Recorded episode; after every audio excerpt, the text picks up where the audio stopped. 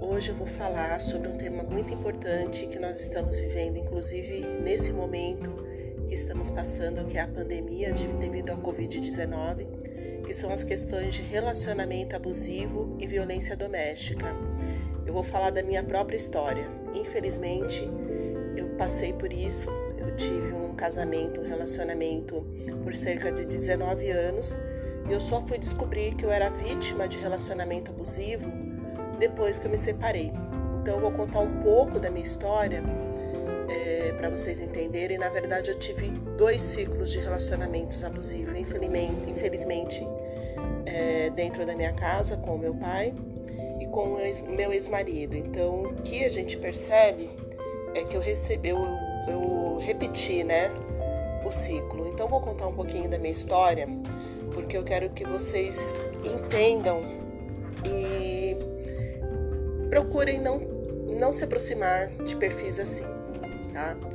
Então é o seguinte, garotas, até alguns anos atrás eu tinha muito vergonha de falar da minha história.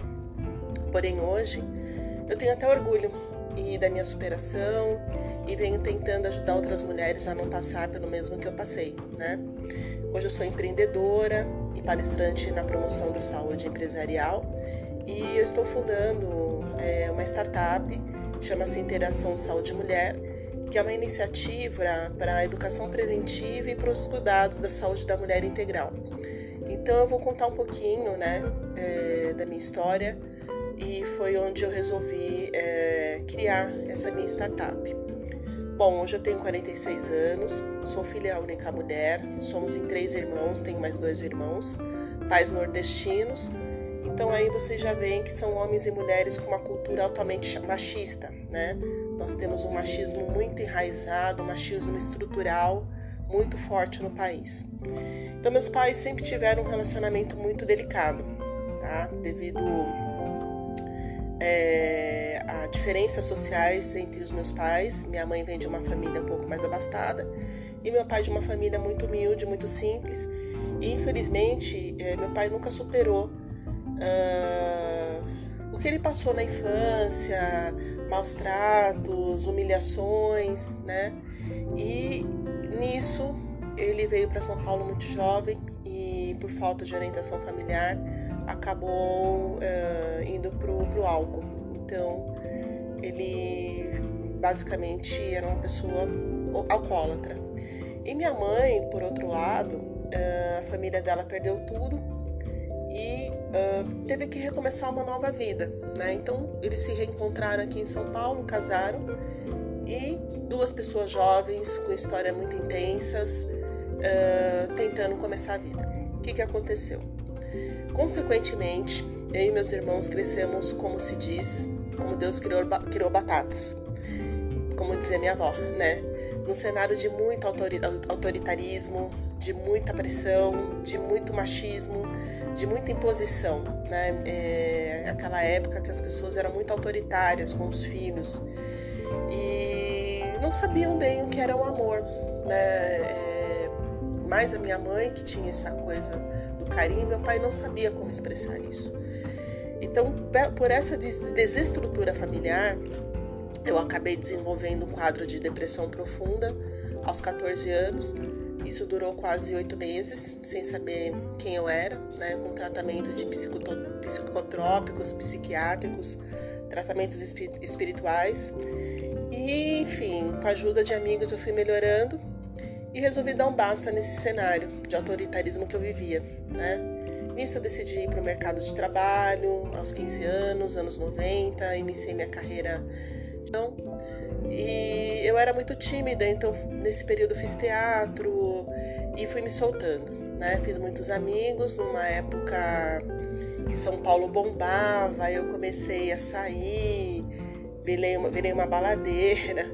Então, assim, comecei a fazer amizades, porque como eu era muito retraída, em casa a gente era muito reprimido, eu passei muitos anos com timidez e de certa forma essa depressão profunda que eu tive, que eu comentei, ela foi tipo um basta para eu recomeçar a minha vida, né? Resumindo, então aos 19 anos, 18 para 19 anos, eu entrei na universidade e já no primeiro ano eu entrei num, num grande jornal, né? então, uh, sempre fui uma pessoa que foi muito atrás dos meus objetivos. Cobrança, muito estresse. Uh, e eu comecei a ter hemorragias, né? Mas os médicos não descobriam o que eu tinha. E né, aí prestem bem atenção nessas, nesses pontos que eu estou colocando. Então, quando eu estava no segundo ano da universidade, eu comecei a namorar o irmão de uma amiga do colégio, do colégio um rapaz que era apaixonado por grandes companheiros, cúmplices, um relacionamento dos sonhos, mas mal eu sabia o que me aguardava. Né? Para mim, estava sendo assim, coisa mais. É, maravilhoso, um sonho de noivo até então, ficamos seis anos noivos. Quando pisei dentro do meu apartamento, quando nós casamos, eu vi um moleque dentro do meu relacionamento. E durante eu passei muito mal, estava um pronto-socorro. Desculpa, gente, deu um corte aqui. Levantou a hipótese de endometriose profunda já num grau avançado. E até então eu nunca tinha escutado falar da doença. Fiz a minha primeira cirurgia em 2002 uma videolaparoscopia com uso de quimioterapia, depois do processo cirúrgico, em consulta com os médicos de especialistas em inseminação artificial e fertilização, e fui informada que eu teria dificuldades para engravidar, mesmo se fosse via fertilização. Porém, a questão maior não era ser mãe, eu, agora era meu casamento, né? Eu repeti o mesmo erro que a minha mãe e outras mulheres da minha família. Guerreiras, com relacionamentos com homens muito machistas e abusadores. Eu descobri que me casei com uma pessoa extremamente egoísta e vi que estava em um relacionamento abusivo, mas eu não conseguia sair. Isso foi piorando meu quadro emocional e físico. Esse homem fez na minha vida um terror. Passei por todos os tipos de situações desagradáveis de um relacionamento, mas eu achava que era apaixonada por ele, quando na verdade eu estava doente, né, gente? Tanto emocional como psicologicamente, como da alma. E graças às ajudas de grandes amigos e de Deus, eu acredito muito em Deus, eu consegui reagir. Eu, eu fui reagir, como sempre, eu, eu sempre busquei reagir. É, fiz cinco cirurgias, 2001, aliás, 2003, 2005, 2008, 2011 e 2014.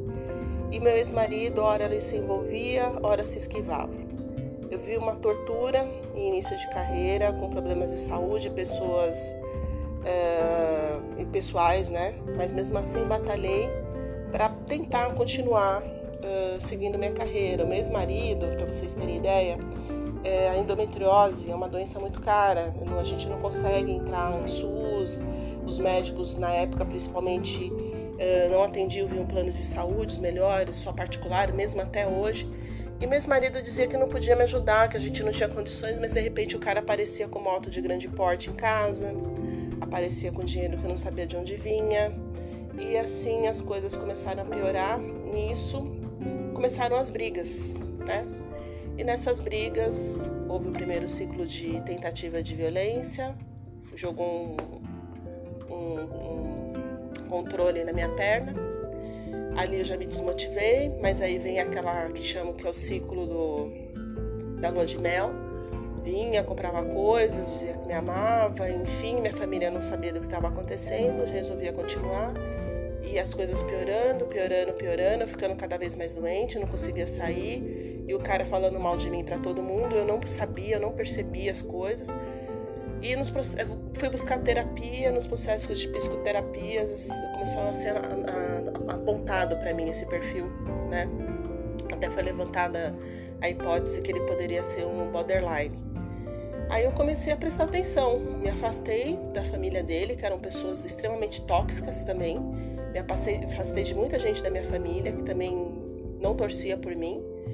E eu fiquei sozinha, né, fazendo um tratamento pesado com um cara desse dentro de casa. Eu achava, gente, dinheiro dentro de sapato, eu achava dinheiro escondido nas coisas, eu não sabia qual era a fonte disso. E carro, moto, as coisas chegando em casa. E quando eu conseguia trabalhar, é, eu tinha um salário razoável, então eu conseguia ajudar, mas enfim, basicamente ele, mas vindo com conversas que eram projetos, porque ele é do setor de ar-condicionado, e a gente via que era mentira. Né? Então, dentro desse tudo, eu, quando eu vi, houve uma segunda agressão, já chata por, por mentiras dele, que eu encontrei um documento em casa e ele veio para cima de mim. Aquilo me desmotivou completamente, meu casamento acabou, virou um caos, virou um casamento de aparência. Aí eu passei a fazer coisas que eu gostava, porque eu não conseguia sair do relacionamento. Né? Um dos problemas da vítima é que a gente paralisa, a gente pensa que é apaixonada pela pessoa, a gente tem medo das reações. E eu venho de uma época que você casa para sempre, que tem que tentar sempre, e eu realmente tentei que ele mudasse, que ele melhorasse. Busquei tudo que vocês possam imaginar.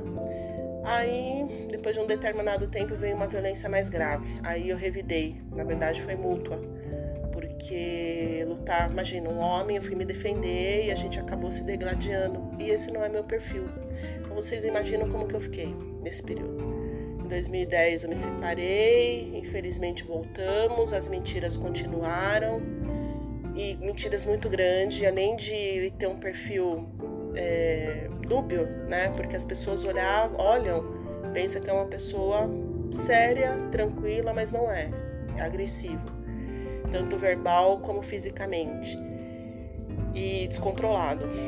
Então, quando eu consegui efetivamente reagir, sair disso, eu já estava muito mal, muito doente. Então, eu atraí uma pessoa que me tirou das amizades, que me tirou de todos os sonhos que eu tinha. Ele nunca torceu por mim, ele nunca me impulsionou, nunca me ajudou em nada. É, quando eu percebi, eu estava afastada dos meus amigos, eu não conseguia estar perto das pessoas e eu não percebia que eu estava com uma pessoa totalmente manipuladora, altamente manipuladora, né? Então esse foi um dos motivos também, além da minha saúde física, tem a questão da saúde emocional com esse contexto. Esse foi um dos motivos pelo qual fundei a Interação, que é uma, uma empresa que surgiu é uma startup, né, devido ao meu histórico pessoal e da endometriose profunda, da descoberta tardia, né? Então, muitos anos convivendo nesse cenário que eu passei para vocês. E o que a gente pretende é disseminar a melhor informação para as mulheres, né? E mostrar que as mulheres não estão sozinhas. Só para vocês terem uma ideia, que ainda venho passando, eu me divorciei, consegui me divorciar de 2013 para 2014.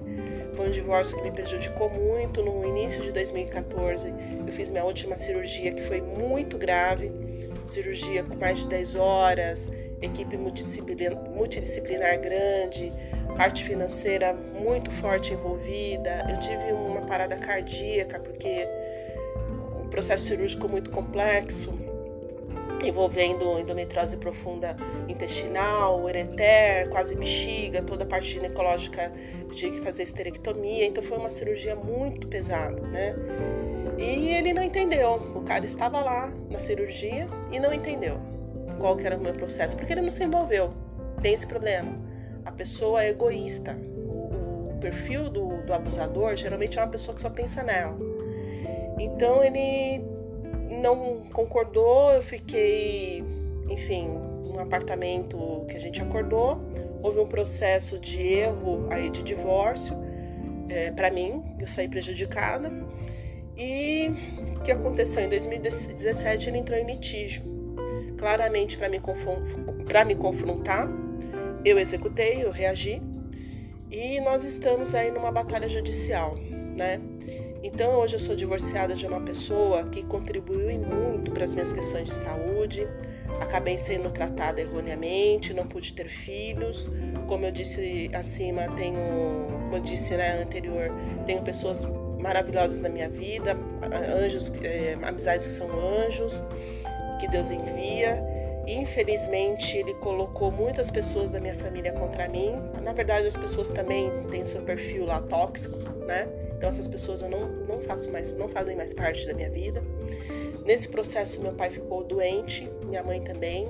Minha mãe teve leucemia e meu pai diabético crônico, teve alguns é, sequelas, amputação de dedo, uh, afetou o coração, então ele ficou muito mal, idas e vindas para o hospital também, cirurgias complexas.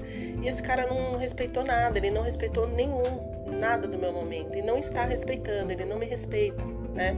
Então esse é um perfil muito forte de uma pessoa abusadora.